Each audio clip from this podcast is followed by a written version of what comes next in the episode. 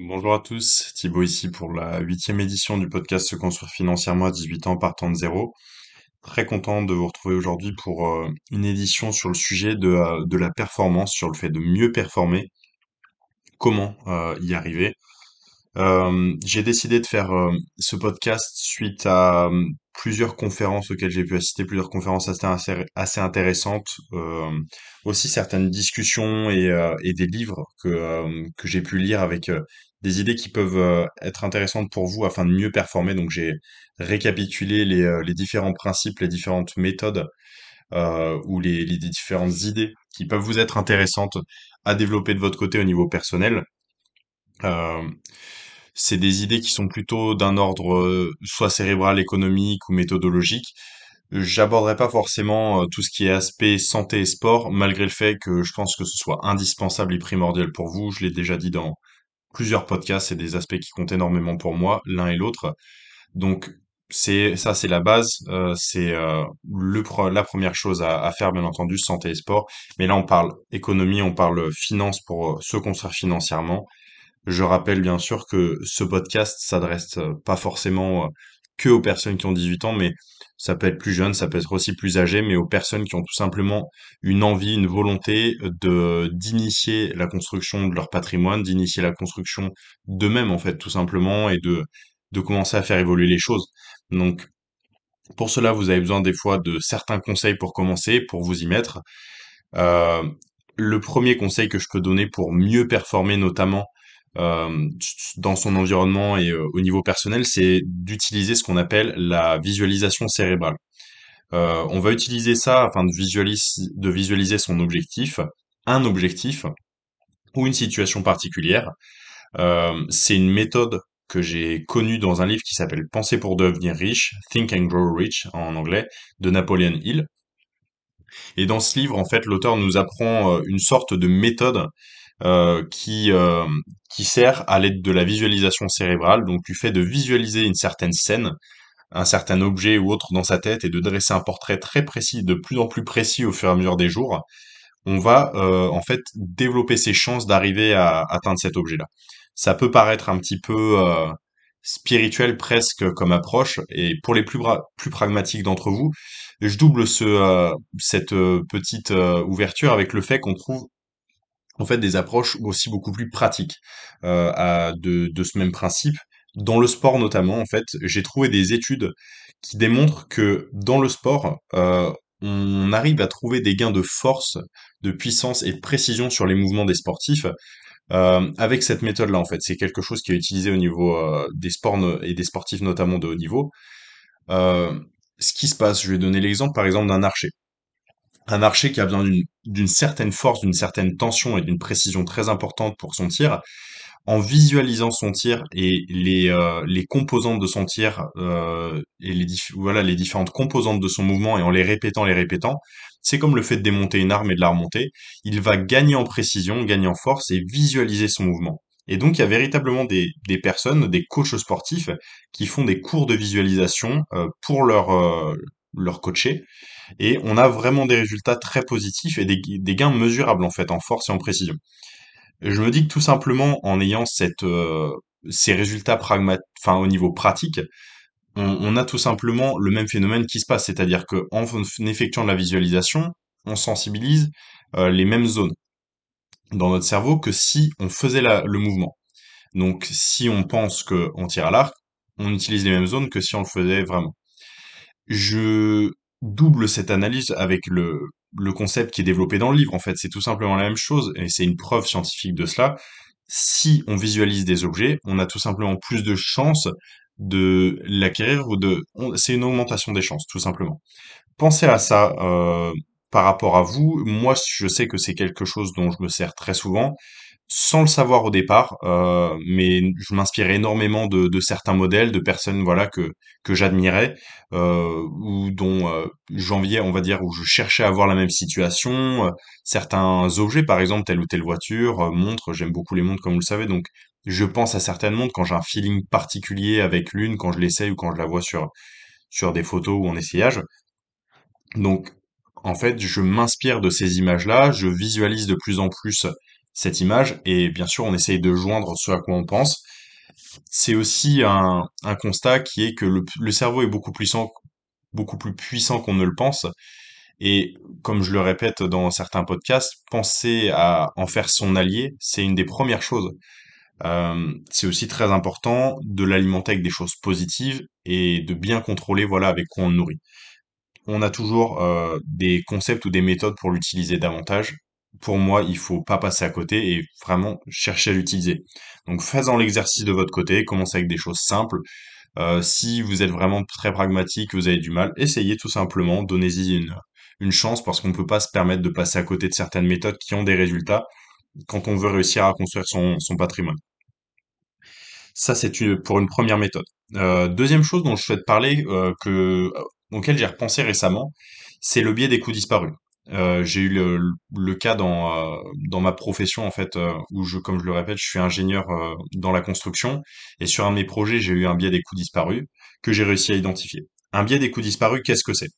Je vais vous donner un exemple très simple d'un biais des coûts disparus vous euh, avez une soirée qui est organisée. Vous devez fournir 40 euros pour l'organisation de la soirée qui, qui se qui se tourne en, euh, et qui, qui a lieu pardon dans deux semaines. Deux semaines passent, vous avez donné vos 40 euros, mais euh, le soir même vous vous sentez vraiment pas bien et euh, votre copine ou votre compagnon vous propose de tout simplement rester à la maison, de passer une soirée calme ou de vous reposer.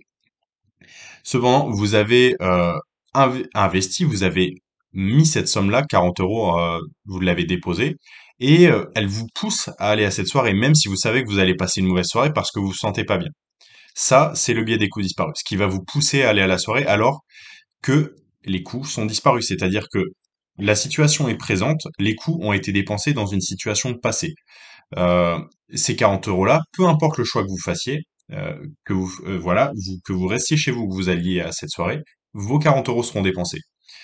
Ce, ce- cet exemple, il sert à mettre en avant en fait ce biais qui est de, voilà, le cerveau de manière générale a une tendance, quand il a investi de l'argent dans quelque chose, à ne pas le laisser tomber. C'est une tendance qui est naturelle, qui est euh, positive, qui vient de quelque chose de positif, c'est-à-dire qu'on laisse pas les choses dans lesquelles on croit, etc., etc.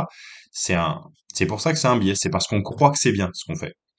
Euh, cependant, en finance notamment et dans, la partie économique de notre vie, et aussi dans les projets que vous allez avoir personnellement, que vous soyez entrepreneur, étudiant ou autre, vous devez être euh, au fait de ces biais-là.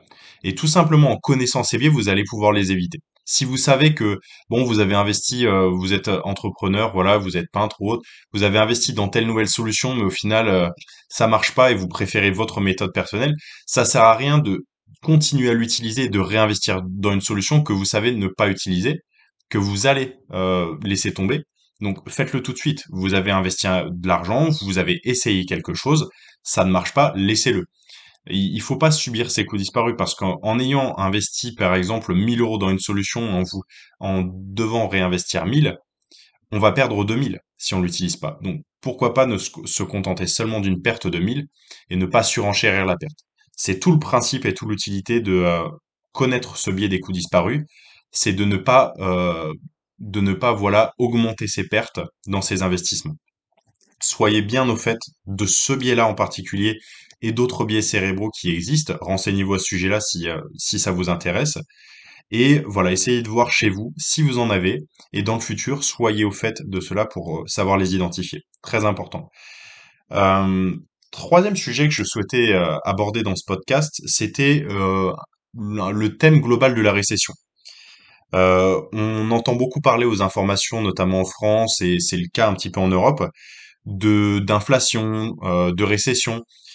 Et premièrement, beaucoup de personnes ne savent pas euh, ce dont il s'agit, euh, utilisent le mot sans le savoir euh, pour, pour certains, et on ne sait pas quoi faire. On pense que c'est une fatalité, et donc on se met dans une position de victime où on va subir la chose. Ce que je souhaite que vous fassiez, c'est ne pas adopter ce comportement-là et prendre les choses en main.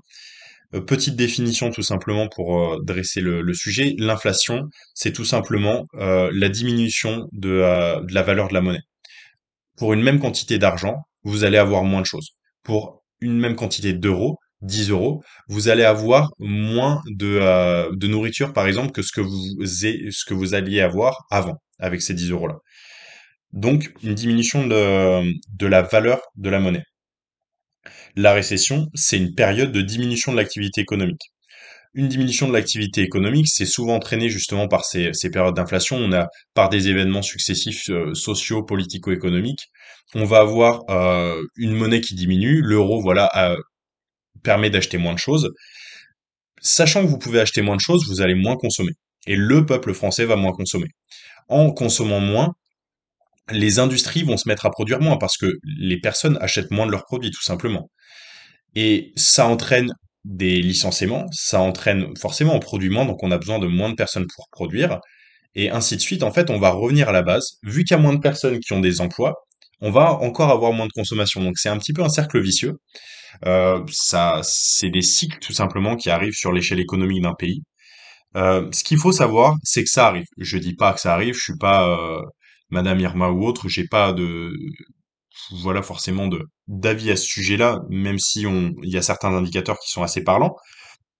Ça pourrait arriver. Ce qu'il faut savoir, c'est qu'il y a une potentialité de qu'une récession se passe sur l'échelle de notre vie. Donc il faut être armé par rapport à ça. Dans ces périodes-là, ce qu'il faut savoir, c'est que euh, l'argent qui reste dans des comptes et donc l'argent, euh, les euros en tant que tels, vont perdre en valeur. Par contre, ce qui va augmenter, ce qui va garder sa valeur, c'est ce qu'on appelle en anglais les assets, les biens, euh, les biens de valeur. Ce que je conseille donc, c'est d'effectuer plutôt un transfert vers des biens ou des assets, ceux qui achètent des maisons ou autres, bien que la situation immobilière est un peu particulière aussi. Mais ce que je conseille surtout, c'est de pas immobiliser plus que nécessaire euh, d'argent dans des comptes ou dans des livrets. Euh, moi, ce que je conseille et ce que j'effectue pour moi aussi, c'est que je garde une somme qui me permet de d'avoir une marge de sécurité. Je garde trois mois de, ce qu'on appelle fonds de roulement de mes dépenses au mois que j'ai calculé, plus un, coefficient de risque que j'applique au cas où j'ai des surprises. Et ça me permet d'être très réactif et d'être en sécurité, de me sentir très bien.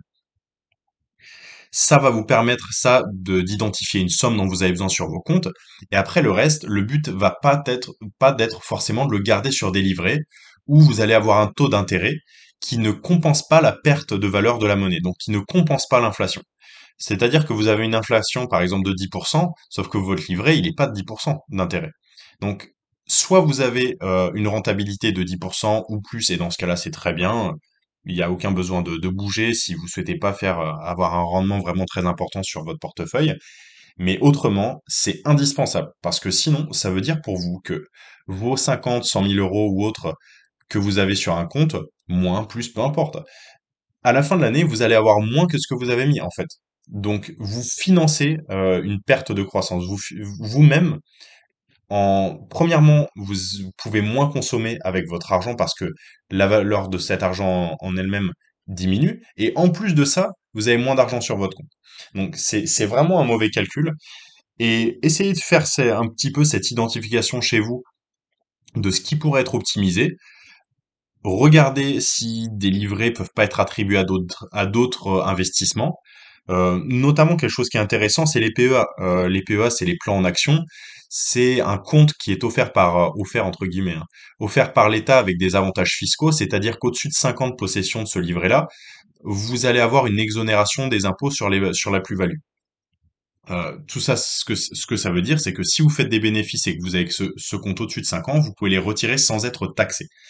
Euh, c'est très bien, c'est la moindre des choses, on va dire. Il y a un plafond qui est, je crois, de 125 000 euros dernière nouvelle. Euh, mais profitez de cette occasion-là aussi, parce que votre argent qui reste dans votre livret que vous n'utilisez jamais, à part si vous avez un projet, hein, si vous avez un projet d'acheter une maison ou autre chose dans un futur proche, c'est très bien, il faut. Cependant, si c'est pas dans un futur proche et que vous pouvez vous permettre de diminuer la liquidité de votre permis, c'est-à-dire de votre compte, pardon, c'est-à-dire de diminuer la disponibilité de vos fonds parce qu'ils vont être forcément sur les marchés, ça prend un peu plus de temps à récupérer et aussi que vous pouvez vous permettre une certaine fluctuation sur le court terme, faites-le. Investissez sur des, euh, valeurs cohérentes, sur des, euh, euh, actions ou des compagnies cohérentes, et ça va vous permettre d'au moins compenser cette, cette inflation et cette, cette, cette perte de, de valeur de la monnaie. Ce que je conseille, c'est de faire cette attribution, donc de mettre de l'argent au mois, euh, de mois en mois, c'est ce qu'on appelle du goutte à goutte. Ça va permettre aussi de lisser le prix des marchés. Vous allez jamais acheter très haut ou très bas, mais vous allez jamais perdre beaucoup d'argent parce que vous mettez, euh, mettons, 5000 euros sur un stock à tel moment et que le lendemain il baisse ou que le lendemain il monte. Voilà. Donc c'est des, c'est des choses où après il faut peut-être connaître un petit peu et faire des, des choix logiques, mais ouvrez ce compte-là, prenez au moins date parce que vous n'avez pas besoin de mettre euh, toutes vos économies dessus euh, le, le jour même. Vous avez 5 ans d'ouverture et après ces 5 ans-là, vous, euh, vous n'avez pas d'imposabilité quand vous touchez à vos plus-values. Donc pensez-y, c'est quelque chose qui nécessite de se renseigner un petit peu. Euh, ne soyons pas feignants, euh, faites le travail parce que c'est des choses où vous vous remercierez d'avoir fait le travail maintenant pour dans 5 ans, pour dans 10 ans. Il faut penser un petit peu plus loin. Euh, c'est quelque chose que je me dis beaucoup et que je dis à mes proches. C'est quelque chose que j'ai relu récemment dans un magazine de finance quand j'étais dans l'avion récemment. On construit pas sur 10 ou 15 mois. On construit sur 10 ou 15 ans son portefeuille et son patrimoine. Euh, si vous avez une famille, si vous pensez et comptez avoir une famille ou même pour vous-même, euh, faites cet effort-là aujourd'hui, pour demain et pour dans euh, quelques années. C'est indispensable. Si je pouvais donner quelques conseils généraux, pas de conseils financiers, c'est- je crois que c'est interdit, mais pour les types de valeurs, je conseillerais des valeurs indispensables, des entreprises indispensables qui sont dans les domaines de la santé et de la nourriture, bien entendu, parce que dans des périodes délicates, on peut ni se passer de santé ni de nourriture. C'est des, choses jusque-là à peu près logiques.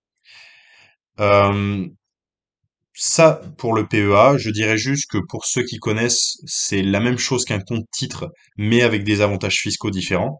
Un compte titre, c'est tout simplement ce qui permet de posséder des actions.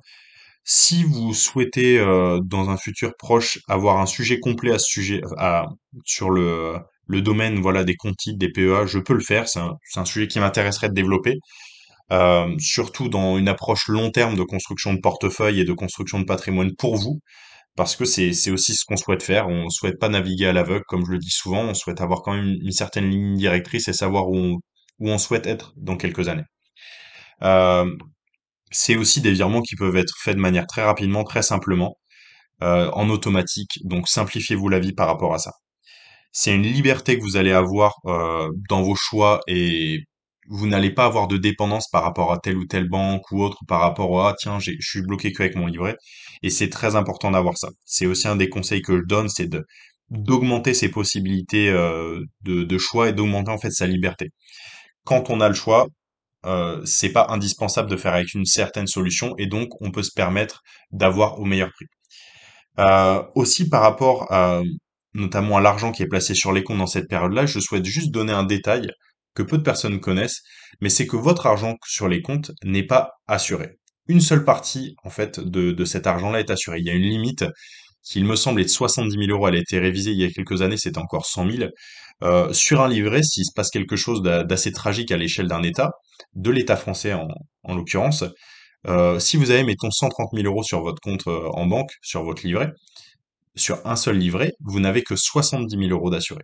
La banque est en faillite, vous n'avez que 70 000 euros d'assurés. Et si c'est l'État qui est en faillite, il y a à peu près peu de choses qui est, qui est assuré, voire rien du tout. Donc c'est des choses qui sont à savoir aussi. Ça veut pas dire full crypto, je mets tout en Bitcoin et puis ça passe. Ça veut pas dire ça non plus. Si, si c'est en tout en Bitcoin, on n'a pas non plus la même disponibilité que des euros euh, sur notre compte bancaire par rapport au paiement dans la vie quotidienne. Donc Faites des choix logiques, faites des choix cohérents, essayez de voir ce qui correspond le plus à votre profil, ce dont vous avez besoin. Posez-vous tout simplement des questions par rapport à ça.